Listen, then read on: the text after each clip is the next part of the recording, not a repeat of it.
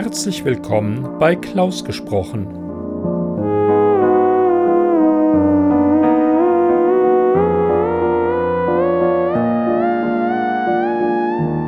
Am Mikrofon Klaus Neubauer. Herzlich willkommen zur 75. Folge meines Podcasts klausgesprochen.de. Das muss natürlich gefeiert werden und deshalb steht die heutige Episode unter dem Motto Schwung, Drogen und Weihnachten.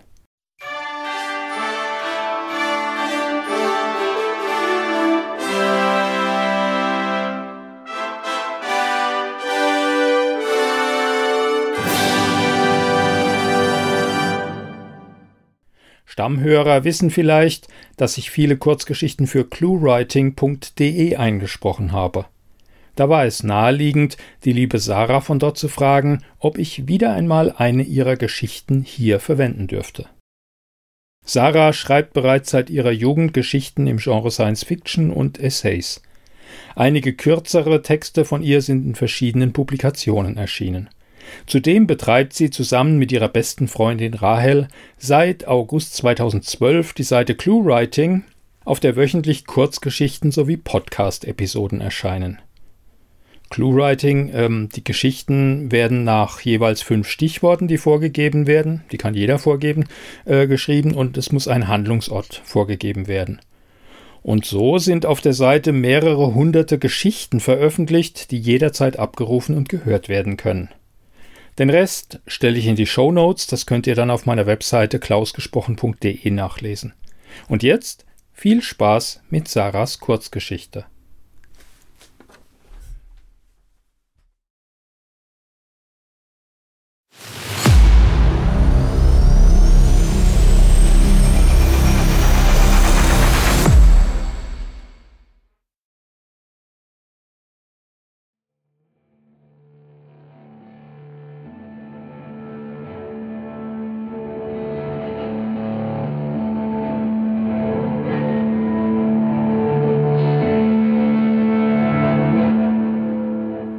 Advent, Advent, ein Triebwerk brennt.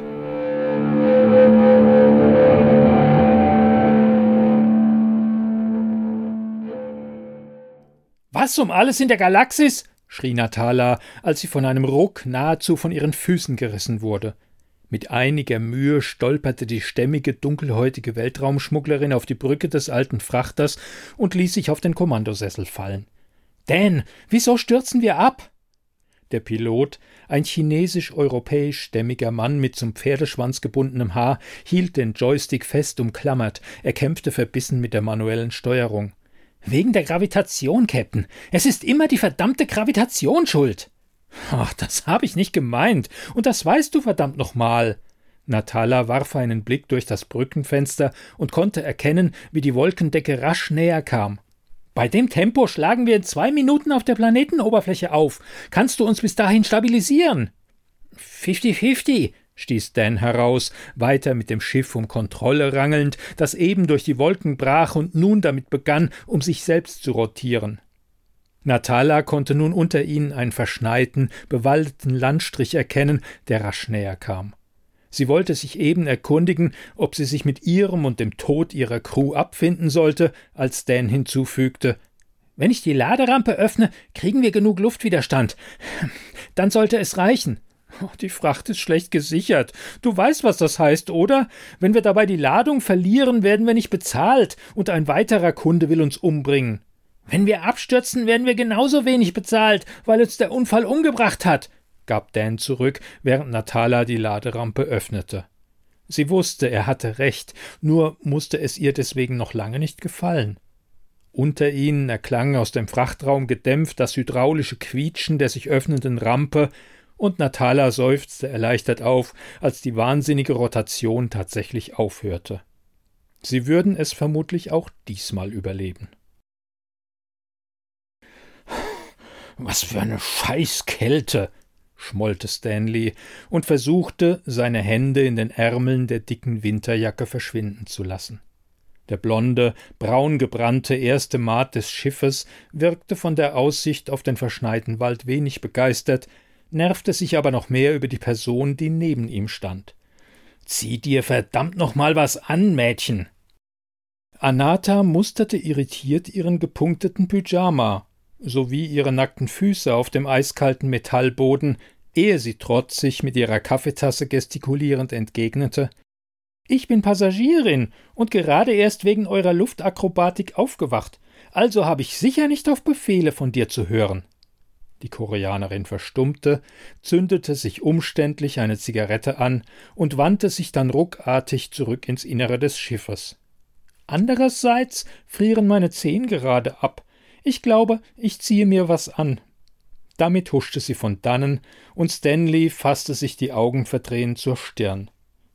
Echt jetzt. Ein Frachter voller Wahnsinniger.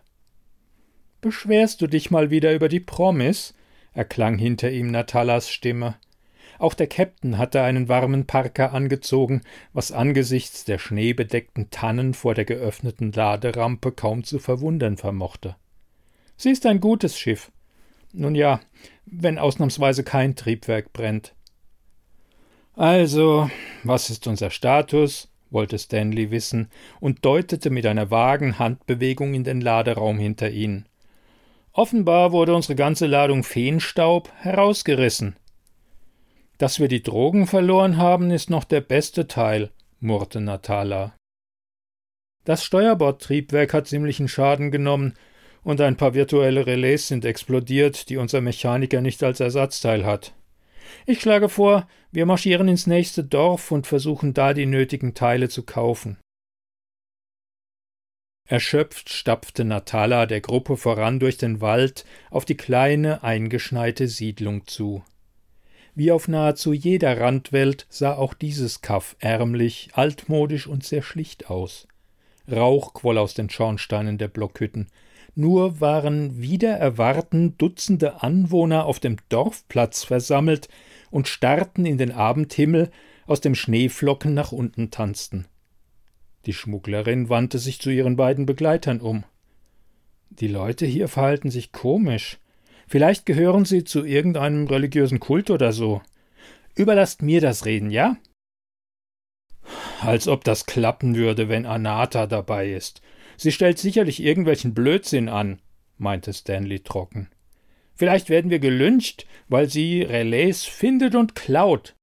Wer weiß. Ich hätte sie ja nicht mitgenommen, doch sie läuft mir blöderweise hinterher, beschwerte sich Natala, als ob der Tag nicht noch mühsamer werden könnte. Die Einbrecherin, die eigentlich nur als Passagierin mit der Crew reiste, gab sogleich ein protestierendes Geräusch von sich. Ich brauche manchmal auch etwas Bewegung. Ich werde schweigen, versprochen. Das glaube ich erst, wenn ich es sehe, warf Stanley ein, als sie bei den Dorfbewohnern anlangten und Natala sogleich grüßte. Guten Abend, werte Bürger. Könnt ihr uns weiterhelfen? Mehrere in glückseliger Ekstase verzückte Gesichter wandten sich ihnen zugleich zu. Heiligen Abend, edle Reisende. Habt ihr die frohe Kunde bereits erfahren? Die Kunde von was? wollte Natala skeptisch wissen. Heute ist uns der Leitstern zum Mitwinter erschienen, und wir wurden alle mit göttlicher Glückseligkeit erfüllt, rief der Dorfälteste und wirbelte dazu um die eigene Achse, als wäre er ein kleiner Junge. Der Auserwählte wird diese Welt besuchen. Leitstern? wollte Stanley verwirrt wissen. Bis eben war Tag, und es ist bewölkt. Ja, er stieg gelb glühend zur Erde hinab, schoss über den Himmel und dann Ihr spürt es selbst sicherlich genauso. Eine solch göttliche Präsenz kann man nicht missen. Natala sparte sich die Entgegnung, dass ihre derzeit einzigen Gefühle Hunger sowie Kälte waren, und wollte stattdessen wissen Habt ihr zufälligerweise ein Reck virtuelle Relais, das ihr uns verkaufen würdet? Ohne die Ersatzteile sind wir auf dieser Welt gestrandet. Ach, später, später, entgegnete der Alte. Vorerst müsst ihr mit uns auf die Ankunft des Erlösers warten, so wie es in den alten Schriften aus der Frühzeit der Menschheit steht. Stanley knuffte Natala in die Seite und flüsterte dumm grinsend. Vielleicht hat dieser Erlöser ganz besondere Features, die alle total high machen? Würde vieles erklären. Halt die Klappe, ich möchte ausnahmsweise nicht mit Fackeln aus einem Kaff gejagt werden, zischte Natala zurück und fügte dann sogleich beunruhigt hinzu Hey, wo ist Anata? Verdammt. Stanley sah sich hektisch nach ihrer kleptomanischen Passagierin um, konnte sie jedoch nirgends ausmachen. Nach einigem Suchen deutete er auf den Weg zurück zum Schiff und fügte hinzu Da ist sie. Die Wahnsinnige hat die Relais geklaut. Tatsächlich stand dort die blonde Koreanerin und winkte ihnen mit dem passenden Ersatzteil zu.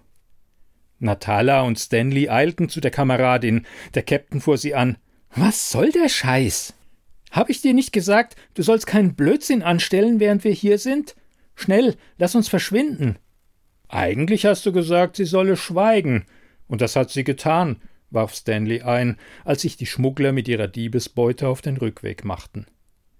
Kaum waren sie außer Hörweite der Dorfbewohner, brach Anata ein unkontrolliertes Kichern aus. Leute, Leute, Leute, habt ihr gewusst, wie lecker der Schnee hier schmeckt? Was? erkundigte sich Stanley und versuchte in der hereinbrechenden Dunkelheit die Pupillen der anderen zu sehen. Natala, ich glaub, sie ist high. Vermutlich ist die ganze verdammte Siedlung auf Drogen. High? Wie sollte sie? begann der Käpt'n, nur um von Anata unterbrochen zu werden. Ich hatte Durst und habe, habe Schnee gegessen.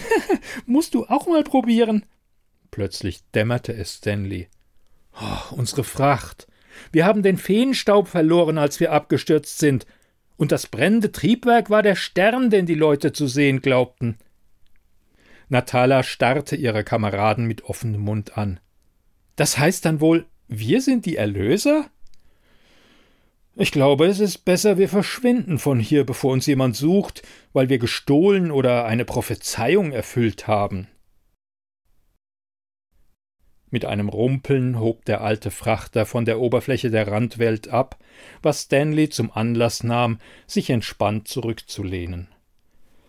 Ach, wieder ein beinahe Absturz überstanden und sogar noch einen Tannenbaum gefällt.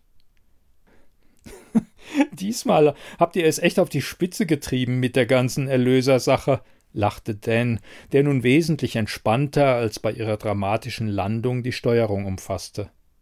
Natala war nicht ganz so glücklich wie ihre Kameraden, sie wusste, wie wütend ihr Kunde sein würde, weil sie die Ladung verloren hatten.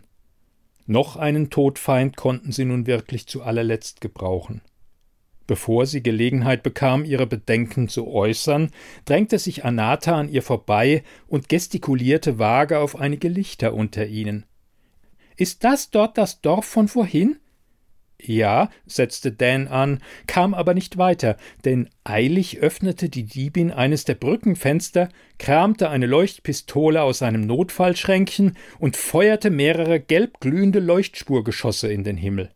Bist du wahnsinnig geworden? Fuhr Dancy über das Rauschen des eisigen Windes an und bremste das Schiff ab, so dass sie wieder einigermaßen atmen konnten. Sie ignorierte ihn, tippte auf die Taste der Außenlautsprecher und donnerte mit der tiefsten Stimme ihres Repertoires Sagt Gott zu mir, ihr kleinen Wichte. Damit schloss sie das Fenster wieder, wandte sich um und huschte feixend von der Brücke. Für einen Moment herrschte verwirrtes Schweigen, das Dan schließlich unterbrach, als er das Schiff erneut aufsteigen ließ. Sag mal, könnte es sein, dass sie noch high ist? Offenbar, kommentierte Stanley trocken. Wenigstens eine, die etwas von dieser Fracht hatte. Ich hoffe stark, wir müssen sie jetzt nicht jeden Mitwinter auf den Tannenbaum setzen und anbeten.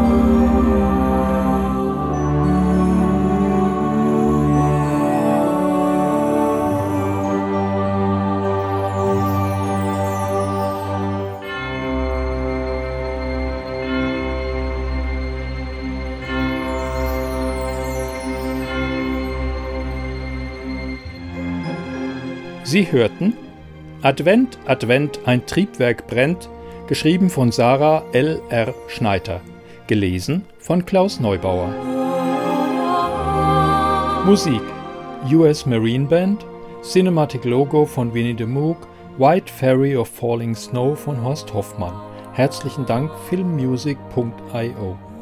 Eine Produktion des Podcasts klausgesprochen.de. Vielen Dank fürs Zuhören, bleibt gesund und habt eine schöne Weihnachtszeit. Ciao!